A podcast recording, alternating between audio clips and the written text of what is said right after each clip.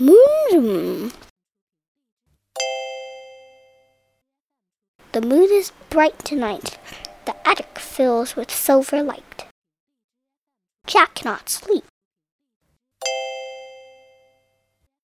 Ella, he says, let's go to the moon. Quick, pack a picnic. Let's go soon. We need a rocket to get that far. Trust me, we will zoom to the stars. Crash! Bang! Clatter clang! The rocket speeds into the night.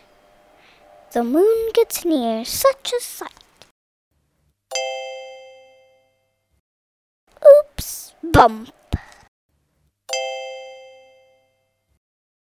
Better fix all landing gear. Let me unpack the picnic, dear. The picnic is laid upon a rock. Eek! Ella jumps in shock. Can we join the midnight snack?